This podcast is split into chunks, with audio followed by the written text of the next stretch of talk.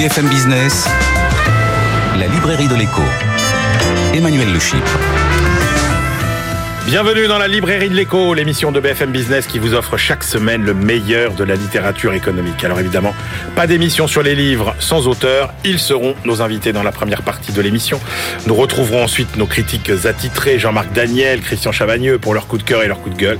Et puis nos chroniqueurs, Benahouda Abdedaïm, notre globetrotter. Vous allez voir, il a encore une moisson de travaux, d'études venues du monde entier qui est assez euh, remarquable. Et puis évidemment Stéphanie Colo, notre bibliothécaire, qui nous parlera du bonheur cette semaine. N'oubliez pas notre compte Twitter, notre page Facebook. On démarre tout de suite avec nos invités.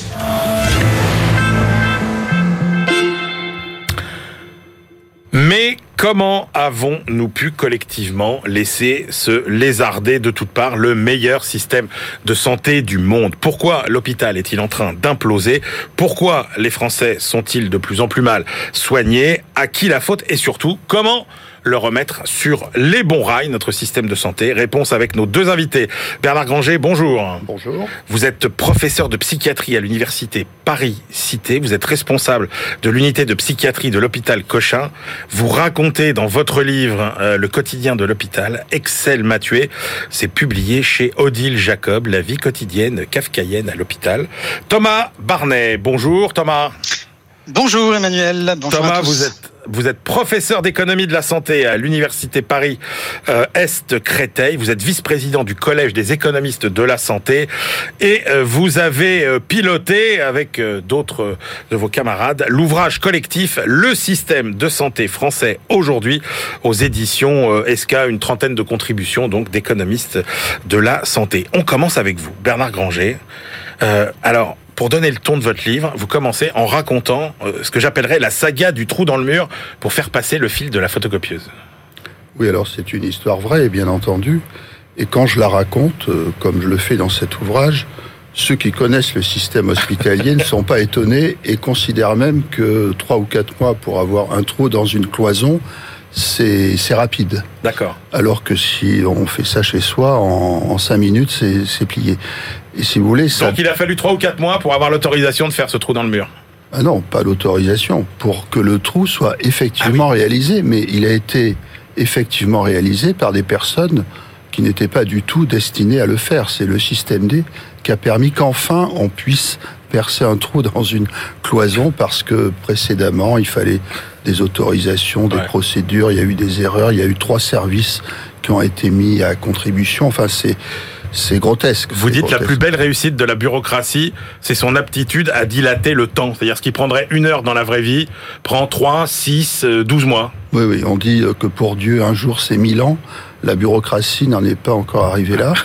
Euh, néanmoins, je, je, cite un chiffre aussi pour l'Hôtel Dieu, le nouvel Hôtel Dieu, qui est un projet euh, intéressant d'ailleurs, devait ouvrir en 2020. Ouais.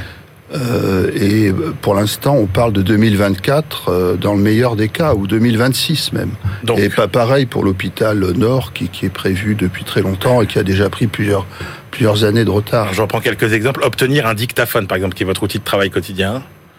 Euh... Oui, alors si j'allais à la FNAC, euh, je, ouais. je, travaille pas très loin de, de, la rue de Rennes, ça serait fait en une heure, mais là, il a fallu euh, plusieurs mois. Et euh, on ne sait pas pourquoi d'ailleurs, on ne sait pas quels sont les, les interlocuteurs valables. Alors justement, euh, comment en fait euh, la bureaucratie a-t-elle envahi à ce point l'espace de l'hôpital? Il n'y a pas de réponse simple à, à votre question. D'abord, la bureaucratie a, a, a, par essence tendance à, à, envahir tous les endroits où elle se trouve. À l'hôpital, c'est très frappant. Euh, Là, je fais un travail de recherche historique sur euh, comment était l'hôpital dans les années 60-70. Euh, l'administration était, vraiment réduite à peu de choses, mais était efficace.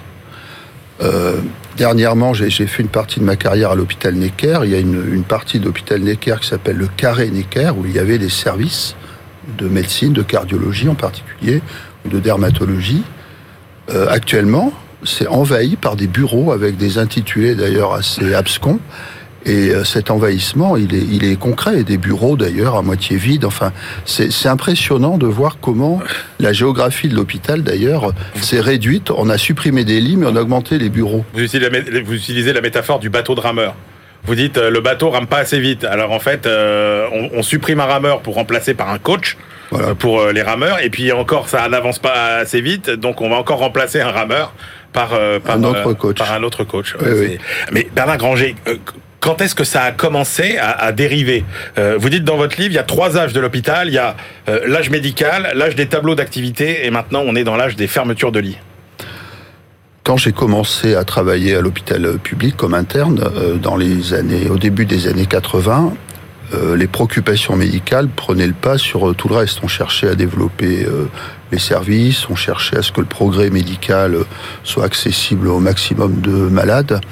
Et puis petit à petit, les dépenses de santé augmentant de façon euh, euh, importante, les, pouvoirs publics se sont dit il faut qu'on fasse quelque chose pour limiter la croissance des dépenses de santé. Et petit à petit, les considérations euh, financières ont pris le pas sur les considérations médicales. Et actuellement, l'horizon du, dirigeant hospitalier, c'est d'équilibrer son budget. Euh, l'horizon du médecin, c'est notre éthique de soins, c'est de soigner les malades. Justement, Bernard Granger, qui, euh, qui est le patron à l'hôpital? Qui dirige aujourd'hui? Bah, Je dirais que c'est la finance, c'est la, comptabilité. C'est-à-dire que le, grand tournant, je crois, et moi, quand j'ai lu le, projet de loi, mon sang n'a fait qu'un tour, c'est la loi HPST de Hôpital Patient Santé Territoire euh, de, de 2009, où là, euh, le président Sarkozy avait dit il faut un seul patron à l'hôpital et ce, euh, patron c'est le directeur.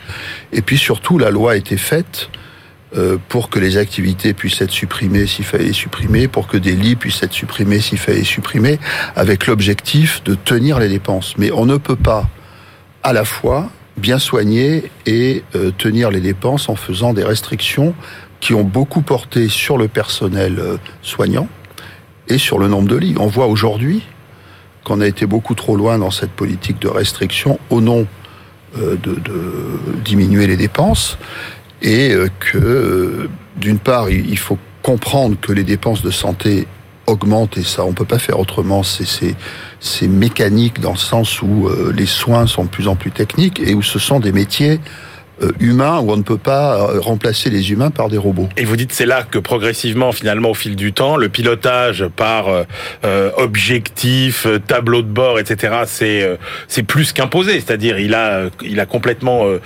tout, tout, tout envahi et il a détruit. Vous dites ça a détruit la recherche à l'hôpital. vous dites ça nuit aussi à la qualité des soins. Bien sûr ça nuit à la qualité des soins. Je, je vais vous raconter une anecdote J'étais à une réunion, j'y allais peu, mais ça m'arrivait d'une réunion de pôles. Les pôles, c'était des regroupements de services. Puis on nous présentait des tableaux, uniquement des tableaux d'activité, et vous aviez les services qui étaient en rouge parce qu'ils n'avaient pas atteint leur objectif, les services qui étaient en vert parce qu'ils avaient atteint leur objectif, objectif d'ailleurs défini de façon totalement arbitraire. Et j'ai levé le doigt et j'ai dit, mais qu'est-ce qui me prouve que ces personnes ont été euh, bien soignées? Alors là, euh, silence dans les rangs. Euh, euh, pourquoi? Parce que on se fixe des objectifs d'activité et on est allé vers une médecine d'abattage déshumanisée. Et c'est pour ça d'ailleurs que les soignants fuient l'hôpital. Ils disent on n'a plus le sentiment de bien faire notre travail. Pourquoi? Parce que on est fixé sur euh, le nombre de, séjours à faire, le nombre de consultations à faire. Travailler vite, travailler vite et mal. C'est malheureusement ce à quoi on en arrive aujourd'hui.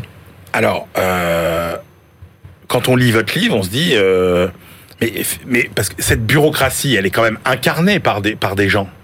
Et, mais, mais, souvent, ce sont des gens sans visage, j'ai envie de dire, quand on dit les bureaucrates. Mais qui sont ces gens, en fait euh, euh, Ils ont été formés où Comment ils ont été recrutés Et, quel, est, quel est leur objectif, en fait? Pourquoi C'est quoi leur motivation? Leur motivation, c'est leur carrière. C'est-à-dire que des, dirigeants d'hôpitaux... Euh, bah, essaient d'être bien notés pour avoir un meilleur poste, pour faire une belle carrière, et ils reçoivent des primes en fonction de leurs résultats financiers. Donc, euh, mais eux, ils sont à la fois les acteurs et les victimes de, de, ce système parce que soit ils démissionnent et ils font autre chose, soit s'ils veulent rester dans cette euh, carrière, ils sont obligés par euh, le pouvoir politique, par les politiques technocratiques qui ont été décidées quels que soient d'ailleurs les, gouvernements, ils sont obligés de faire cette politique comptable, mais contre laquelle euh, les soignants, euh, alerte depuis des années et des années, sans avoir été le moins du monde entendu. À cause du Covid, ou grâce au Covid, on se disait le monde d'après ne sera plus comme le monde d'avant. Bien non, l'épidémie est terminée. Et on repart Oui, mais dans cette politique alors, comptable Oui, et, et, et d'objectifs d'activité. C'est là où on voit aussi que euh, les grands plans, euh, enfin le grand plan de 2018 qui était censé euh, tenir 50 ans, ça a tenu de deux ans, quoi, grosso modo. Et on voit bien que c'est pas non plus que un problème de rémunération.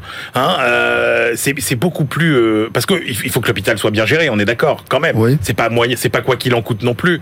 Euh, et donc, c'est quoi vos pistes de, de, de solutions euh, quel- Par quel problème, par quel bout, pardon, faut-il prendre le problème? Il y a évidemment plusieurs pistes. Il n'y a pas de piste simple. Il y a qu'à Faucon, ça. Ouais. On trouvera toujours des gens pour vous expliquer euh, par quelques mesures que tout va aller mieux. En réalité, c'est beaucoup plus complexe que ça. J'esquisse dans ce livre euh, quelques pistes. Euh, La plus sérieuse, à mon avis, c'est celle de l'hôpital magnétique. On a étudié euh, ce qui faisait que des soignants étaient heureux d'aller travailler, avaient des conditions de travail qui étaient satisfaisantes, où les soins étaient satisfaisants, où l'image de l'établissement, du coup, euh, s'en ressentait euh, favorablement. On connaît les caractéristiques de ces hôpitaux magnétiques. Il y en a plusieurs, à commencer par l'autonomie des équipes. Actuellement, Ouais. il n'y a plus aucune autonomie. Euh, on a des gens au-dessus de nous qui nous expliquent euh, ce qu'il faut faire. Euh, le, le, le, le management participatif, où chacun a son mot à dire, c'est fini le, le management Ouais. où il y a Vertical. un, un seul chef vertical euh, bonapartiste. Euh, un ratio de, de soignants suffisant par rapport au, au nombre de malades, parce que si la charge de travail est trop lourde, euh, d'abord on travaille moins bien, et puis au bout d'un moment on s'en va. Et quand on s'en va, la charge est encore plus lourde pour ceux qui restent, et c'est ce phénomène qui explique d'ailleurs la fuite actuelle des, des soignants. Euh, le, le- toutes ces caractéristiques, il y en a quelques autres, peuvent être mises en place et ça coûtera pas forcément plus donc, cher. ces- Alors, Ces hôpitaux magnétiques, mais ça existe en France, il y en a oui, alors euh, on cite souvent l'hôpital de Valenciennes qui a essayé de mettre en, perspective, euh, euh, en application ces principes avec un certain succès, et notamment en déléguant euh, sur le terrain les responsabilités, parce que un, un service est mieux à même de savoir ce qu'il lui faut, mieux à même de, de gérer le, le budget qu'il a à sa disposition pour faire les dépenses qui, qui auront le meilleur, euh, le meilleur impact. D'accord. Ok. Eh ben, on va voir avec maintenant euh, Thomas Barnet. Thomas, euh, j'aimerais quand même avoir votre diagnostic à vous. Alors pas du côté de- du, praticien, mais du côté de l'économiste de la santé. Quand même, le cas de l'hôpital. Comment est-ce qu'on en est arrivé à un tel niveau finalement de d'asphyxie?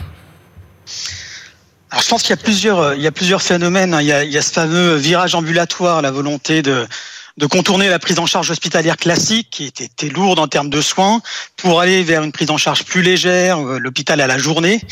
Et donc ça, ça s'est traduit par une accélération de phénomènes de rationnement, de concentration de l'activité hospitalière, qui ne sont pas toujours faits euh, dans un objectif de, de réduction des inégalités d'accès aux soins, pour le moins. Et, euh, et donc le, le critère de déficience auquel on est tant attaché en économie n'a pas n'a évidemment pas été un, un objectif suivi. Euh, on a une baisse de 5% du nombre d'hôpitaux publics, par exemple, entre 2013 et 2019. Et on aime bien faire des comparaisons avec l'Allemagne. Et aujourd'hui, euh, on a 6 lits d'hôpitaux pour euh, 1000 habitants en France, c'est 8 en Allemagne. Et on a une durée moyenne de séjour plus, plus importante en Allemagne. Donc il y a ce premier élément-là. Le deuxième élément, c'est évidemment la contrainte euh, financière. Et je rejoins vraiment les, les, les propos précédents. On a une logique comptable qui n'est pas une logique économique, qui n'est pas une logique d'efficience, qui, qui est purement euh, comptable et donc qui fait, qui fait beaucoup de mal évidemment au système. Ce fameux ondam hospitalier, il est, euh, il, il est très strict. Il y, a, il y a peu de, il y a peu de latitude et en plus il est sous-exécuté, c'est-à-dire que ce qu'on ce qu'on donne à l'hôpital finalement euh, abonde des, des réserves qui permettent in fine de euh, de réussir à respecter l'ondam global. Alors Thomas, La tarification, Thomas, ouais. allez-y, allez-y, terminez, terminez, pardon. Euh, dernier élément, enfin deux derniers éléments rapidement. La tarification à l'activité, évidemment introduite en 2004, qui a poussé les hôpitaux à faire plus d'actes et à cibler les actes les plus valorisés. Et puis le dernier élément, on vient d'en parler, c'est les incitations euh, et les motivations des personnels pour bosser euh, à l'hôpital public. hein. On, euh, on le sait depuis longtemps en plus, hein, depuis les, les- les travaux qu'on a en 2016, on sait que à l'hôpital public. C'est là qu'on a le plus de conflits de valeurs, de perte de sens au travail, de risques psychosociaux au travail. Donc ça, c'est la motivation un peu intrinsèque du, du boulot. Et puis du côté de l'attractivité financière, ben, on sait que le salaire des infirmières, c'est à l'hôpital en France, c'est parmi les plus les plus faibles des pays de l'OCDE. Hmm.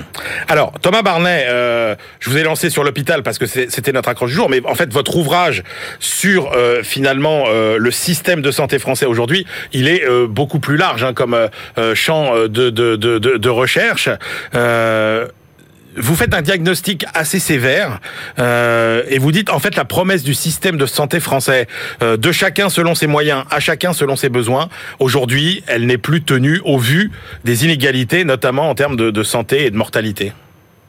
Bah, c'est vrai que la promesse d'après-guerre, elle est ce fameux contrat social, il est fragilisé à notre avis de deux manières. La concentration de, de l'assurance maladie obligatoire sur ce qu'on appelle vulgairement le risque lourd, c'est-à-dire les personnes qui souffrent des maladies chroniques les plus euh, les, les, plus longues et les plus euh, et les plus coûteuses, les personnes qui sont donc en affection de longue durée.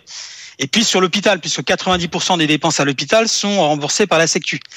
Par ailleurs, il y a la montée en charge des financeurs privés qui couvrent plus de 95% de la population et qui répondent à des logiques qui sont évidemment euh, différentes de celles qui prévalent pour l'assurance maladie.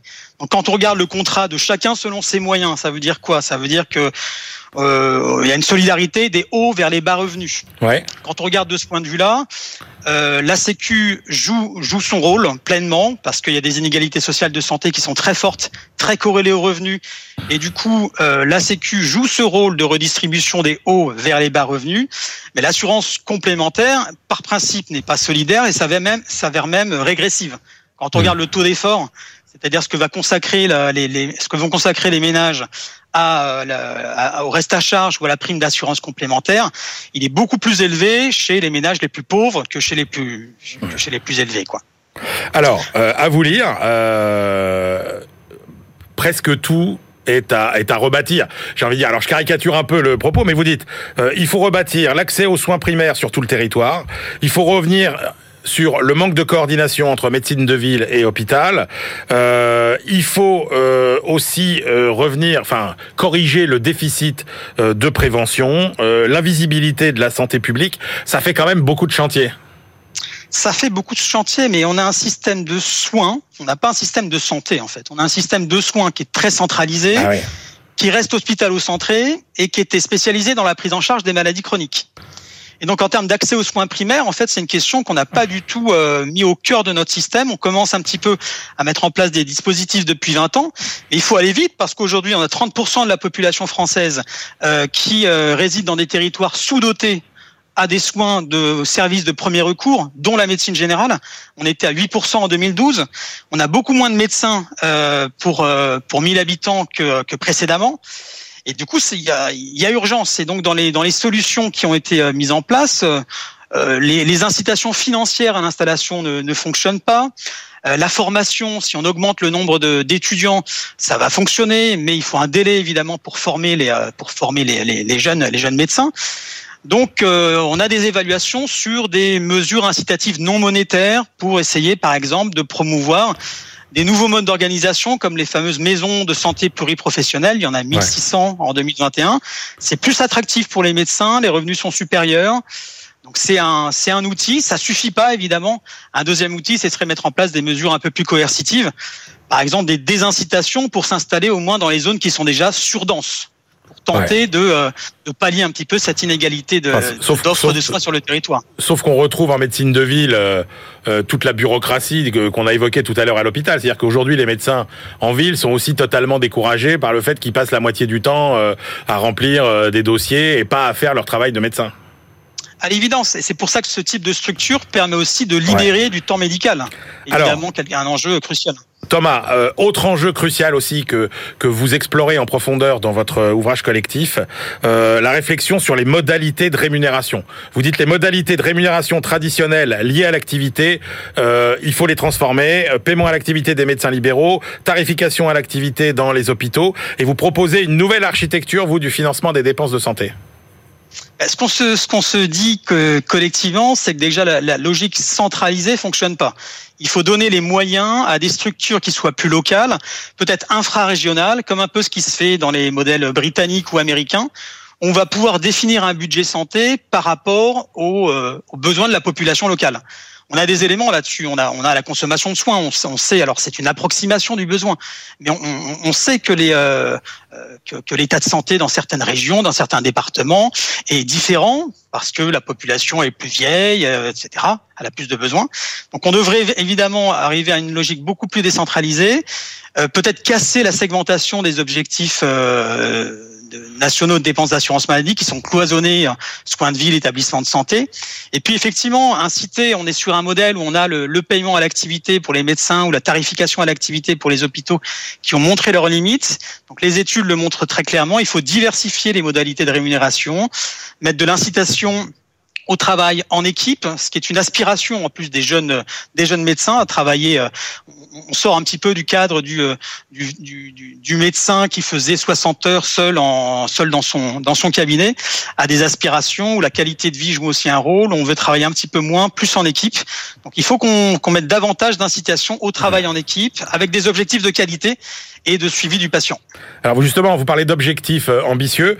Euh, vous dites qu'il faut définir une stratégie de santé publique euh, qui aille vers le ce que vous appelez le One Health, une santé. Ouais, alors, ça veut dire quoi C'est quoi ce principe ouais, c'est un terme un petit peu pompeux, mais ça renvoie en fait ce, ce, terme de One Health. Il renvoie traditionnellement à une approche un peu holistique de la santé, où on se dit, on se dit que les interactions sont importantes entre santé humaine, santé animale et écosystème. Évidemment, ça entre en résonance avec la crise Covid-19 où euh, la santé humaine, elle est finalement plurifactorielle. Elle ne relève pas que du soin, mais aussi de tout un tas de déterminants sociaux et environnementaux, et qui requiert donc des actions qui prennent en compte tous ces facteurs-là et qui agissent de manière transversale, par exemple entre les différentes entre les différents budgets ministériels pour vraiment considérer que, que, que l'état de santé doit être doit être euh, finalement euh, une, un bien public qui soit qui soit un objectif de Alors. Voilà, un objectif plus global. Alors, Thomas Barnet, moi j'ai une question et euh, j'aimerais aussi que Bernard Granger euh, y réponde. Euh, tous ces diagnostics, euh, il, enfin, je veux dire, vous les, vous les partagez bien avec les, les décideurs. Thomas Barnet, on vous écoute quand même, euh, vous les économistes de la santé.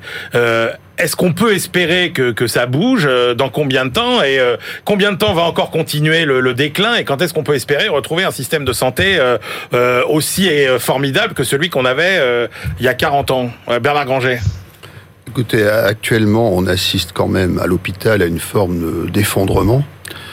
Euh, je ne sais pas si cette destruction va, va, permettre une reconstruction sur des bases totalement différentes, mais je crois que c'est soit des événements comme on les vit actuellement, qui sont quand même assez tragiques ouais. pour la prise en charge des patients, soit l'obtention par la force, par la, la rue euh, des, des, soignants, les médecins, euh, etc., pour que, en effet, tous les principes qui sont actuellement à l'œuvre et qui viennent euh, d'être si bien décrits à l'instant, euh, ne soit soit modifié. Donc soit vous ne croyez pas à une réforme euh, sereine et apaisée, quoi de, de, Non, parce qu'on l'attend depuis très longtemps et on ne la voit jamais venir. Ok. Euh, Thomas Barnet je partage malheureusement le diagnostic. Les, les, économistes de la santé sont finalement très peu, très peu écoutés. Dans le comité scientifique Covid-19, il n'y a pas un seul économiste, hein, par exemple.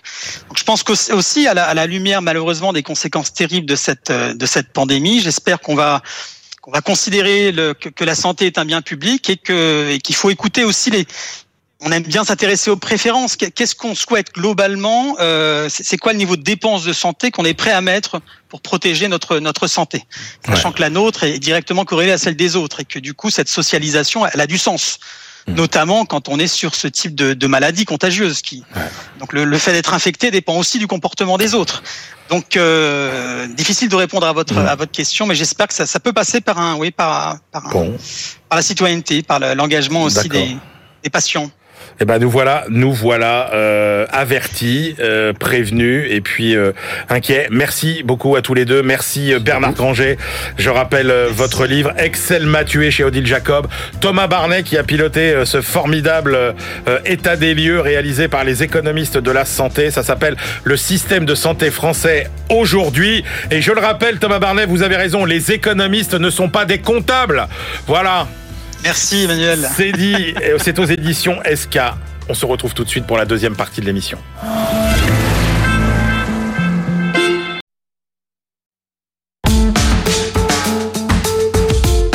BFM Business, la librairie de l'écho. Emmanuel Le Chypre. On se retrouve pour la deuxième partie de cette librairie de l'écho. Nous la clôturerons comme de coutume avec nos chroniqueurs. Benahouda Abdelhaim qui nous euh, fera sa dernière moisson d'études glanées dans le monde. Et puis euh, Stéphanie Colo, notre bibliothécaire qui nous parlera du bonheur aujourd'hui. Mais tout de suite, on démarre avec nos critiques. À ma gauche, Christian Chavagneux, éditorialiste et critique à Alternatives économiques. Et à ma droite, Jean-Marc Daniel, professeur émérite à l'ESCP Business School et critique attitré de la Société d'économie politique. On commence avec votre choix, Christian Chavagneux, lors de la guerre froide par Arnaud Manas aux éditions du CERF. Ah, c'est un livre qui m'a beaucoup amusé en fait. C'est pour ça que je l'ai choisi. Arnaud Manas, c'est le directeur du patrimoine et des archives de la Banque de France. Donc il Ah s'est oui. amusé à aller plonger euh, dans les relations entre la Banque de France et l'or, en gros entre 1940 et les années 60. D'accord. Donc bien évidemment, il y a des choses qu'on connaît déjà. La Banque de France, euh, quand euh, Banque de France voit arriver les, les, les nazis et Vichy, bah, va planquer l'or euh, à l'extérieur. On se retrouve bon après après la guerre et la France doit se reconstruire, achète beaucoup aux États-Unis. Petite anecdote euh, parmi des dizaines d'autres hein, qu'il y a dans, et des, des petites histoires qu'il y a dans, dans ce livre. euh, la France détient des, des pièces de dollars, des 10 dollars et des 20 dollars en or. Ah ouais. Or aux États-Unis, si vous avez une pièce de 10 dollars, vous pouvez acheter que 10 dollars, alors que le prix de l'or a monté, ça vaut beaucoup plus. Ah Donc ouais. vous avez cette petite histoire où la France rapatrie ses pièces de 10 et 20 dollars en or des États-Unis, les fonds, les met en lingots et les renvoie aux États-Unis pour payer ses importations. C'est rempli de petites histoires euh, comme On ça. a le droit de détruire de la monnaie comme ça Ah bah écoutez, euh, c'est ce qui s'est fait en tout cas. Vous Ah avez ouais. aussi euh, une autre chose, il y, a, dans les années 50 une forte demande euh, de, de, de, de Napoléon en or. Et euh, la Banque de France voit que Napoléon prend un peu de la valeur, donc il décide, on le saura qu'au milieu des années 70, de refrapper des Napoléons pour pouvoir les utiliser, sorte de vrais Ah, faux Napoléons qui ont Incroyable. été faits par la Banque de France. Donc vous avez plein de choses comme ça. On a peur que les Russes nous envahissent en pleine guerre froide. Et donc la Banque de France va répartir un petit peu de son stock d'or partout sur le territoire au cas où les Russes arrivent pour que la résistance puisse aller chercher l'or et financer, euh, se financer contre, contre l'envahisseur. Ah ouais. C'est rempli de petites histoires comme ça absolument, euh, absolument impressionnantes. Et puis bien sûr, il y a le grand affrontement entre la France et les États-Unis. On pouvait pas passer à côté, euh, bien sûr. Et là, donc, on se retrouve avec dès 1963. Donc, De Gaulle revient au pouvoir d'abord, et puis il s'aperçoit qu'une partie du stock d'or a été placée à l'étranger. Mais Oran, Brazzaville, tout ce qui était aux États-Unis, au Royaume-Uni, et, reste. Et euh, le reste est dans l'empire colonial. Or, quand De Gaulle revient en 58, bah, c'est le début de la décolonisation. Eh oui, Donc, euh, eh oui, il eh faut oui, faire revenir l'or déjà des, des anciennes colonies, des futures anciennes euh, colonies. Et puis arrive bien sûr euh, l'affrontement entre les États-Unis et, et De Gaulle autour de l'or. Donc en 1963, la Banque de France lance l'opération Vide-Gousset, absolument euh, magnifique comme nom, rapatrier l'or qu'il y a aux États-Unis. Donc d'abord par bateau, puis De Gaulle trouve ça va pas assez vite, donc par avion. Donc il va falloir des, des vingtaines, plus d'une vingtaine de vols, parce que l'or ça, ça pèse. Donc il va falloir plus d'une vingtaine de vols pour ramener sur des Boeing d'Air France euh, les, les stocks d'or qu'on avait aux États-Unis pour les ramener en France. Bien sûr, il y a la célèbre, vous pouvez pas passer à côté, la célèbre conférence de presse de De Gaulle en février 65 qui euh, dénonce le pouvoir du dollar et puis dit qu'il faudra un système euh, instauré euh, sur l'or. Il se trouve qu'une quinzaine de jours après va sortir en France le nouveau James Bond, Goldfinger, hein, Henry Goldfinger, Exact. qui veut euh, complètement. Euh, mettre, euh, euh, rendre inutilisable le stock d'or des États-Unis. Ouais. et pour, pour- parce que lui il, il a l'or donc ça va faire monter le prix. Et bien évidemment 15 jours après dans la presse anglo-saxonne De Gaulle devient Goldfinger. Voilà. et donc c'est l'essentiel. Le- il y a- y, deux autres petites parties à la fin qui partent un peu dans tous les sens. Il reste Ouais. quelques petites anecdotes sur Fort Knox si vous savez comment est organisé Fort Knox là où il y a les réserves d'or de- de- des États-Unis bah vous apprendrez des choses. Et dernière petite anecdote. En 66 la Banque de France a fait demander à des scientifiques de faire établir les, les- les coordonnées géodésiques du stock d'or parce que si, si tout est détruit si les bâtiments sont détruits il faut quand même qu'on puisse retrouver où est l'or de la Banque de Ouais. France donc voilà c'est rempli d'anecdotes moi je me suis beaucoup amusé à lire ce. Jean-Marc Daniel. Oui, c'est rempli d'anecdotes, mais hélas, c'est un peu décousu par rapport à toutes ces anecdotes, Oui. parce que je pourrais en rajouter par rapport à celles que vient de citer Christian. Moi, il y en a une que je rajouterai en complément, mais je ne vais pas revenir sur celle qu'il a donnée, mais c'est le fait qu'à Beyrouth, les- il y a les souverains britanniques qui sont des pièces en or, et suivant le roi, il y a tantôt la reine Victoria, tantôt euh, euh, euh, Georges VI ou Georges V. Ou, et alors, quand c'est la reine Victoria, à Beyrouth, ça vaut moins cher. Parce que c'est une femme et qu'il y a toute une partie de la communauté locale qui considère que comme c'est une femme, forcément, ça vaut moins cher. Donc, il y a des anecdotes comme ça qui sont des anecdotes assez, assez piquantes. Il y a une tentative quand même d'explication économique autour de, de cette évolution du stock d'or. Ce qui montre bien, c'est qu'à l'époque, le stock d'or, c'est la référence monétaire ultime. Donc, mmh. vous accumulez de l'or si vous avez des excédents de balance des paiements courants et vous en perdez si vous êtes en déficit. Donc, les États-Unis le perdent parce qu'ils sont en déficit et les pays européens et le Japon sont en excédent. Et il y a deux ou trois réflexions sur le fait qu'en fait, il y avait une sorte de d'accord qui avait été fait après la, deuxième guerre mondiale entre les vaincus et le vainqueur. Les vaincus ne pouvaient pas avoir d'armée, donc ne pouvaient pas se défendre, et donc les vaincus fournissaient la consommation courante des Américains et le vainqueur assurait la sécurité de l'ensemble. Sauf que euh, la consommation, ça a un prix, on peut dégager des excédents, la sécurité, ça n'a pas de prix, et donc les Américains ne pouvaient pas financer, faire financer leur effort par, euh, par les autres pays. Et donc les Américains ont couru pendant toute cette période après les autres pays en leur disant il faut payer, il faut que l'OTAN soit beaucoup plus euh, équilibré dans, dans, son mode de financement et tout ça. Et je trouve cette réflexion assez intéressante. Alors là où je rejoins aussi euh, Christian, il y a trois parties. Il y a une partie qui s'appelle euh, politique, bon, et la dernière partie s'appelle symbolisme. Alors là, c'est un, un peu délirant. Veux dire ce qui est. Ah, c'est quoi Qu'est-ce que vous Bon, c'est le, le, rapport à l'or, la façon dont l'or est effectivement euh, est fantasmé par certains pays. Pourquoi les Américains n'ont pas le même rapport à l'or que les que les Européens? Il y, y, a, une dimension, je dirais, euh, presque euh, religieuse dans la façon symbolique, dans la façon dont ils parlent de l'or, et, et c'est euh, un peu effectivement décalé par rapport aux deux autres parties sur la politique, sur le général de Gaulle, effectivement, sur Goldfinger et sur euh, le déséquilibre de la balance des paiements courant américain. On passe à votre choix, Jean-Marc Daniel. On repeuple les campagnes avec Henri Landès aux éditions de l'Observatoire. Voilà, donc Henri Landès, c'est un chercheur intellectuel qui donne des cours à Sciences Po notamment, qui est né à New York et qui ouais. maintenant réside dans le Massif central.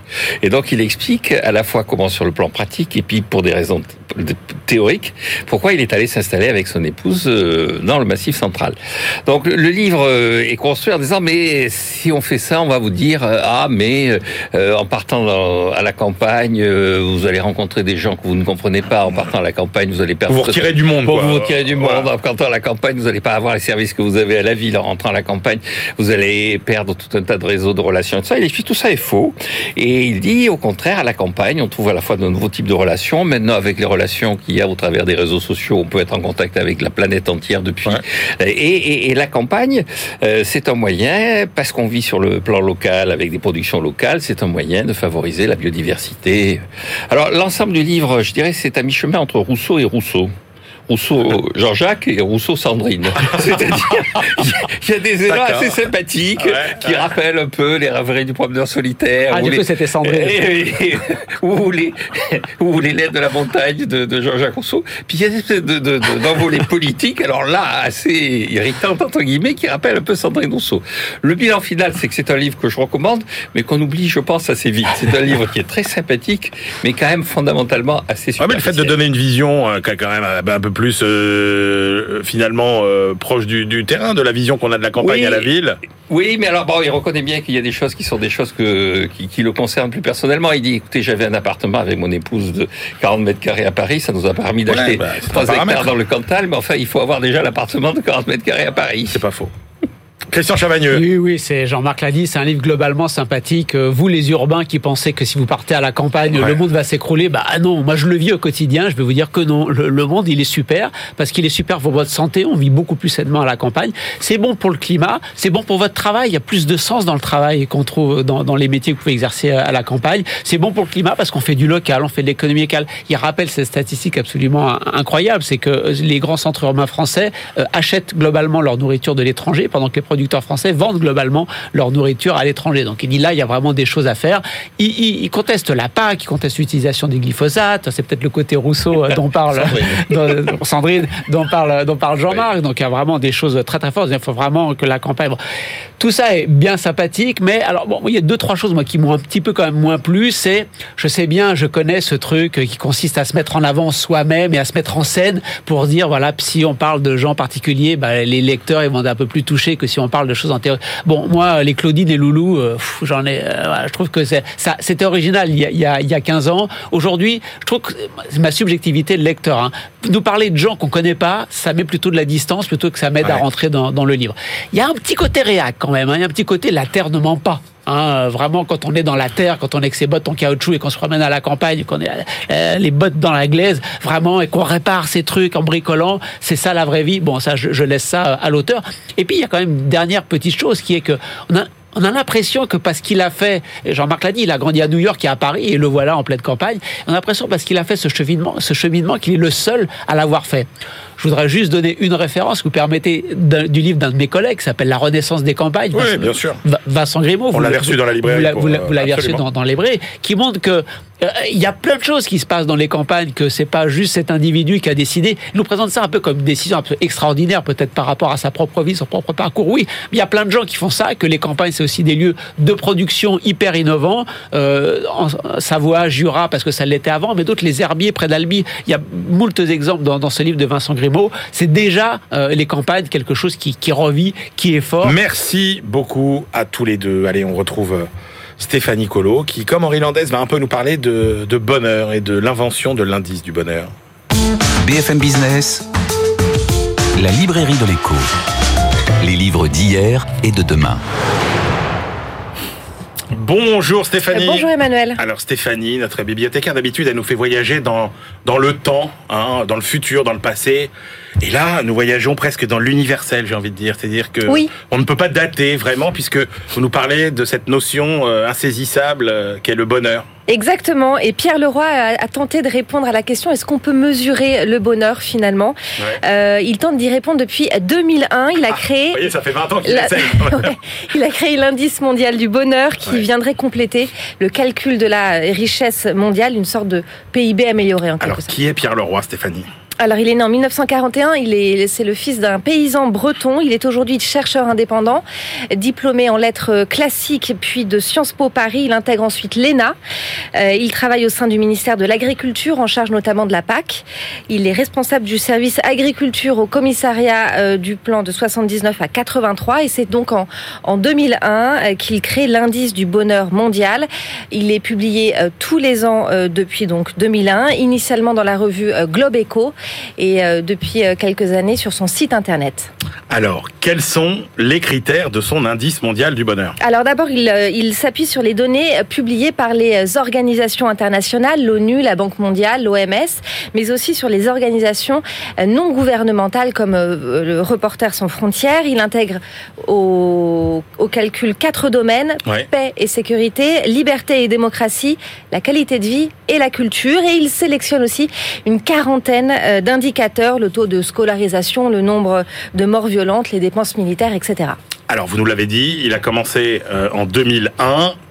Alors qu'est-ce qu'on a Voilà, c'est quoi la trajectoire de, la, de, de, cette courbe du bonheur? Alors pour cette édition de euh, 2021, il s'appuie sur les statistiques de 2019, donc Oui. ça ne tient pas compte des conséquences de la guerre euh, en Ukraine et euh, de la pandémie. Euh, mais ce qu'on peut dire, euh, c'est que depuis l'an 2000, l'indice du bonheur mondial a progressé de 27 Bon, Voilà une bonne nouvelle. avec des progrès notables au niveau de la paix et de la sécurité depuis 2010, le potentiel nucléaire militaire a diminué considérablement. De plus de 15 000 ogives nucléaires en 2000, on est passé à 3 700 en 2019. Les dépenses militaires euh, sont passées dans le monde de 2,6% du PIB en 2000 à 2,2% en 2019. Et les catastrophes naturelles ont aussi été moins meurtrières depuis euh, 2010. Du côté des droits de la personne et de la démocratie, la situation euh, s'améliore avec une augmentation du taux de femmes parlementaires, la baisse du taux de mortalité euh, pour les enfants de moins de 5 ans. En revanche, euh, la liberté de la presse continue de s'aggraver. Et pour ce qui est de la qualité de vie, euh, la tendance est à l'amélioration. Le PIB mondial en parité pouvoir d'achat est passé de 7 410 dollars à 17 811 dollars. Mais il y a forcément des ombres au tableau. Le taux de CO2 dans l'atmosphère continue d'augmenter et les surfaces forestières par habitant diminuent. Mmh.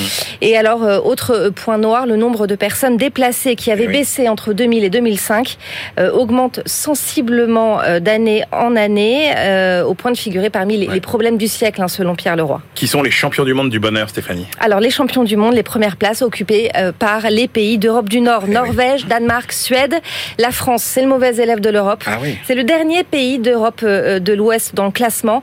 Et parmi les, pays les moins heureux, on retrouve la République démocratique du Congo, le Nigeria et le Pakistan. Oui, sans grande surprise. Merci beaucoup Stéphanie. On continue notre voyage à travers le monde avec notre globetrotter Benahouda Abdelhaim. BFM Business, la librairie de l'écho. Les livres d'ailleurs. Bonjour. Bonjour. Alors, on s'intéresse à la crise de la livre turque. Va-t-on vers un effondrement ou économique ou bien est-ce un nouveau modèle de développement? Oui, on a encore vu cette semaine le chef de l'État turc, Recep Tayyip Erdogan, une fois de plus promettre de réduire euh, les taux d'intérêt en dépit d'une inflation qui dépasse à présent les 70%. Euh, et de nouveau, cela a provoqué des dégagements contre sa monnaie euh, nationale. Le président Erdogan persiste, il faut selon lui mettre de côté les prescriptions imposées par les institutions financières impérialistes, je cite. Alors tout ce propos, des experts du centre d'études Al Jazeera au Qatar, à Doha, l'avaient analysé il y a quelques mois euh, dans, un, dans ce document, euh, alors que le rythme de hausse des prix n'était alors que, entre guillemets, de 25%.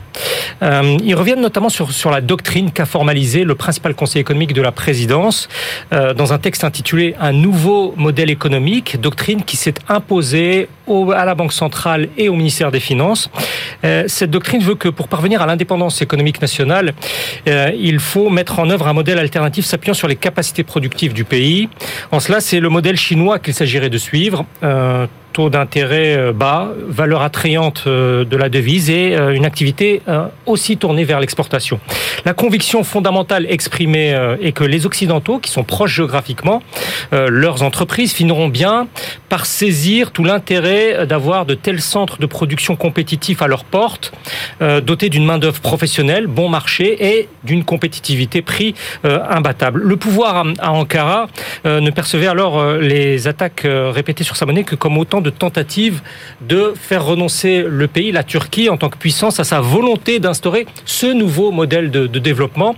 Euh, les auteurs considèrent qu'il n'est pas possible de ramener euh, cette volonté à une simple hérésie macroéconomique. Ils estiment qu'il y a une bonne part d'aventurisme, certes, mais que cela repose bel et bien sur une vision structurée. Euh, l'échéance, c'est la présidentielle de juin 2023. Il va y avoir aussi les législatives. Et si d'ici là, nous disait-il déjà il y a quelques mois, les résultats de cette politique à rebours ne se concrétisent pas, les experts du centre qatari estiment qu'il ne sera alors pas difficile à un candidat rival de l'emporter avec un projet euh, politique, des politiques économiques et monétaires euh, orthodoxes. D'accord. Donc en gros, on mise sur la dévaluation euh, attractive et plus sur la dévaluation compétitive. Exactement. Bon. Ce nouveau modèle de développement, Exactement. version Recep Tayyip Erdogan passionnant. L'immobilier chinois à la croisée des chemins, Benahouda. Alors c'est une réflexion particulièrement fouillée. il faut la lire plusieurs fois pour en saisir les enjeux d'un professeur d'urbanisme de l'université de Xiamen, euh, province du Fujian. Euh, c'est une traduction par l'universitaire David Ownby, qui est, un, qui est un universitaire canadien et qui publie une lettre en ligne qui s'appelle Lire le rêve chinois en anglais. Alors le sous-titre de ce texte, c'est Fécondité, soins aux personnes âgées, emploi et planification urbaine. Alors Zhao euh, Yanjing situe son propos à l'intersection de l'urbanisme, de la démographie et de l'économie. Il considère qu'une planification urbaine euh, novatrice doit être pensée en prenant en compte euh, tout le lien dans la société chinoise contemporaine entre la fécondité individuelle et le vieillissement collectif. L'auteur se penche sur l'émergence de ce qu'il appelle des instruments financiers modernes qui ont commencé à collectiviser à partir de 1993 en Chine la couverture de la retraite la couverture de la dépendance, en remplacement de la fonction originelle de la famille euh, chinoise, nous dit-il. C'est cette sophistication euh, financière nouvelle, selon lui, qui serait à l'origine du déclin démographique de son pays. Les gens ont été amenés, nous dit-il, à, à penser qu'ils peuvent maintenant prendre soin d'eux-mêmes en vieillissant, car ils ne dépendent dépendent plus de la génération suivante pour les soutenir. Pourtant, si vous choisissez de ne pas avoir d'enfants, nous dit-il, vous devrez malgré tout, euh, je cite, planter vos baguettes dans le bol d'une famille qui, elle, elle a choisi d'avoir des enfants. Pourquoi? Parce que quels que soient vos versements à la solidarité nationale, la majeure partie des prestations retraite dont vous allez bénéficier provient en réalité des impôts de la génération suivante. Une transaction entre passé et avenir, écrit-il, ce qui revient alors dans ce raisonnement à compter sur les enfants des autres, ceux que vous avez refusé d'avoir et d'élever, parce que pour le professeur Zhao Yangjing, le cash flow, je cite encore, les flux de trésorerie entre cotisants et non cotisants, il faut bien que quelqu'un les produise, donc les enfants des autres. Euh, aussi, dans cette société avec toujours moins euh, d'enfants, euh, de futurs cotisants chinois, la retraite anticipée doit être perçue, selon lui, comme une hérésie, comme un énorme gaspillage de capital social. Et plus le niveau d'éducation est élevé, plus ce gaspillage lui semble inacceptable. Le, nombre de travaux, quand même, au fil des semaines que vous, que vous nous, présenter Benahouda sur euh, tout ce que font les économistes et les chercheurs chinois est quand même d'un niveau euh, assez euh, assez exceptionnel. Et malheureusement avec peu de relais en Europe et Mais heureusement vous êtes là Benahouda. Allez, la feuille de route de l'Inde sur l'éthanol, eh bien l'Inde ne la tient pas vraiment. Oui, alors les, les décisions sur d'éventuelles restrictions d'exportation agricole de l'Inde sont actuellement scrutées du monde entier. Le monde a peur que l'Inde restreigne ses exportations de sucre, de blé, de maïs, de riz. Le gouvernement indien entend, lui, avancer ses plans en faveur de l'éthanol fabriqué à partir de la canne à sucre ou bien du maïs. Euh, l'essence devra en comporter 20% en 2025 plutôt qu'en 2030. Et ça a des conséquences très importantes. Euh, alors, c'est d'abord destiné à réduire, euh, il faut le dire, la, facture d'importation pétrolière et à diminuer la pollution de l'air très grave en Inde. Mais ça va s'accompagner d'une remise en cause de certains grands équilibres de, de l'agriculture du pays, ce qui explique que cette étude d'un spécialiste australien euh, des questions énergétiques indiennes et eu dernièrement un très grand écho dans les médias en Inde. Euh, que nous dit Charles Waringham? Il prévient que la politique pro-éthanol va avoir un impact sur l'utilisation de l'eau, sur euh, les exportations de sucre, et puis même sur la sécurité alimentaire indienne, parce que des terres arables vont être détournées euh, de leur fonction euh, originelle. L'auteur propose de privilégier plutôt un usage des sols pour produire de l'énergie renouvelable, euh, qui irait au développement du recours aux véhicules électriques en Inde. À l'appui de sa démonstration, il donne cette évaluation très frappante. Une année de circulation d'un modèle électrique en Inde requiert l'énergie d'un hectare au sol de panneaux solaires. Tandis qu'une voiture à l'éthanol, donc à l'éthanol 20, la prochaine norme, aura besoin sur cette période de 187 hectares de maïs par an. Euh, donc on voit le rapport de 1 à 187. Les surfaces additionnelles de bonne terre qu'il va falloir trouver euh, pour cultiver euh, et pour aboutir à cet éthanol-là, ce sont 30 000 km. 30 000 km, c'est la superficie de la Belgique. L'expert soutient que même en tenant compte des pertes dues au transport d'électricité, à la recharge des batteries et au stockage sur le réseau national, le rapport se révélera nettement en faveur de la solution électrique plutôt que de la solution éthanol. C'est imparable. Merci beaucoup, Benahouda Abdelhaim. Allez, c'est l'heure de nos ultimes choix. BFM Business, la librairie de l'écho. Les livres de la dernière minute. Christian Chavagneux, quelle est votre dernière sélection pour aujourd'hui? Un livre de patron, celui du président du Crédit Coopératif, Jérôme Sadier, qui vient de publier euh, un petit livre. Alors c'est aussi le président de SS France, Jérôme Sadier. C'est un livre tonique, très mobilisateur, qui nous dit comment fonctionnent euh, les entreprises de l'ESS, des salariés, des patrons qui, euh, dont la première motivation n'est pas de gagner beaucoup d'argent, des salariés qui, des patrons qui cherchent à produire des choses utiles socialement. C'est des entreprises dans lesquelles les salariés ont du pouvoir, et donc c'est un apprentissage de la citoyenneté, de la délibération, du compromis. Et il dit, il faut pas qu'on le cache. Il faut absolument que les entreprises de l'ESS, c'est quand même 15% de l'emploi privé en France, euh, revendiquent cette autre façon euh, de le faire. C'est une, une, une, utopie capitaliste, mais incarnée, et on peut le faire au quotidien. C'est un texte très très mobilisateur et très intéressant de la part de Jérôme Sadier. Parfait. Jean-Marc Daniel. Alors moi j'ai choisi la réédition d'une biographie de Michel Debré. Michel Debré l'architecte du général, général de Gaulle, parce que euh, d'abord euh, la première version avait paru en 2000, donc elle a, on a ah le temps de ne pas l'avoir dans sa bibliothèque, de l'avoir perdue dans sa bibliothèque, et surtout dans les corrections, les apports qui ont été faits, il y a toute la partie où Michel Debré est ministre. Avant, il y avait beaucoup sur Michel Debré, Premier ministre, Michel Debré autour du général de Gaulle, et notamment quand il est ministre de l'économie et des finances. Et j'ai trouvé ça très intéressant. On a oublié qu'on voit en Michel Debré le constitutionnaliste, la Ve République, mais ça aussi était un grand ministre de l'économie et des finances. Et le livre permet de le redécouvrir. Formidable. Allez, moi je termine avec un livre dont je ne m'étonne même que Christian ne, ne l'ait pas choisi pour en parler. C'est le livre Cinéma et démocratie. Ah bah oui. Cinéma et démocratie, Jean-Michel Arnaud Euh, aux éditions Télémac. Jean-Michel Arnaud, c'est le président euh, du Palais des Festivals à Cannes. Il dirige aussi le projet de musée international du cinéma et du festival de Cannes. Et un plaidoyer euh, social pour le cinéma. Il dit euh, vraiment, euh, alors il, cite la, phrase de Chaplin, hein, le cinéma, c'est la démocratie de l'art, et il dit, attendez, on est en train de faire du cinéma un bien non essentiel, alors que c'est faux. Le cinéma est un bien essentiel. Il n'y a pas de de, de, de, de, phénomène culturel plus populaire que le que le cinéma. J'ai trouvé ça frais, j'ai trouvé ça bien, et avant que Christian ne le prenne, je vous le suggère. Voilà. Si l'éditeur me l'avait envoyé, j'en aurais parlé. Ah je vais recommander un film, c'est La maman et la putain qu'on vient de ressortir. Tout à fait. Un film de Jean Eustache qui était euh, invisible, euh, qu'on ne pouvait pas voir depuis très longtemps, qui est un véritable chef-d'œuvre des années 70. Et Jean Eustache est de Pessac, à côté d'eux. Bordeaux. Bordeaux, la ville de Jean-Marc Daniel. Je me disais, mais pourquoi il nous raconte ça? On s'arrête, c'est la fin de cette émission. On se retrouve la semaine prochaine et d'ici là, bonne lecture.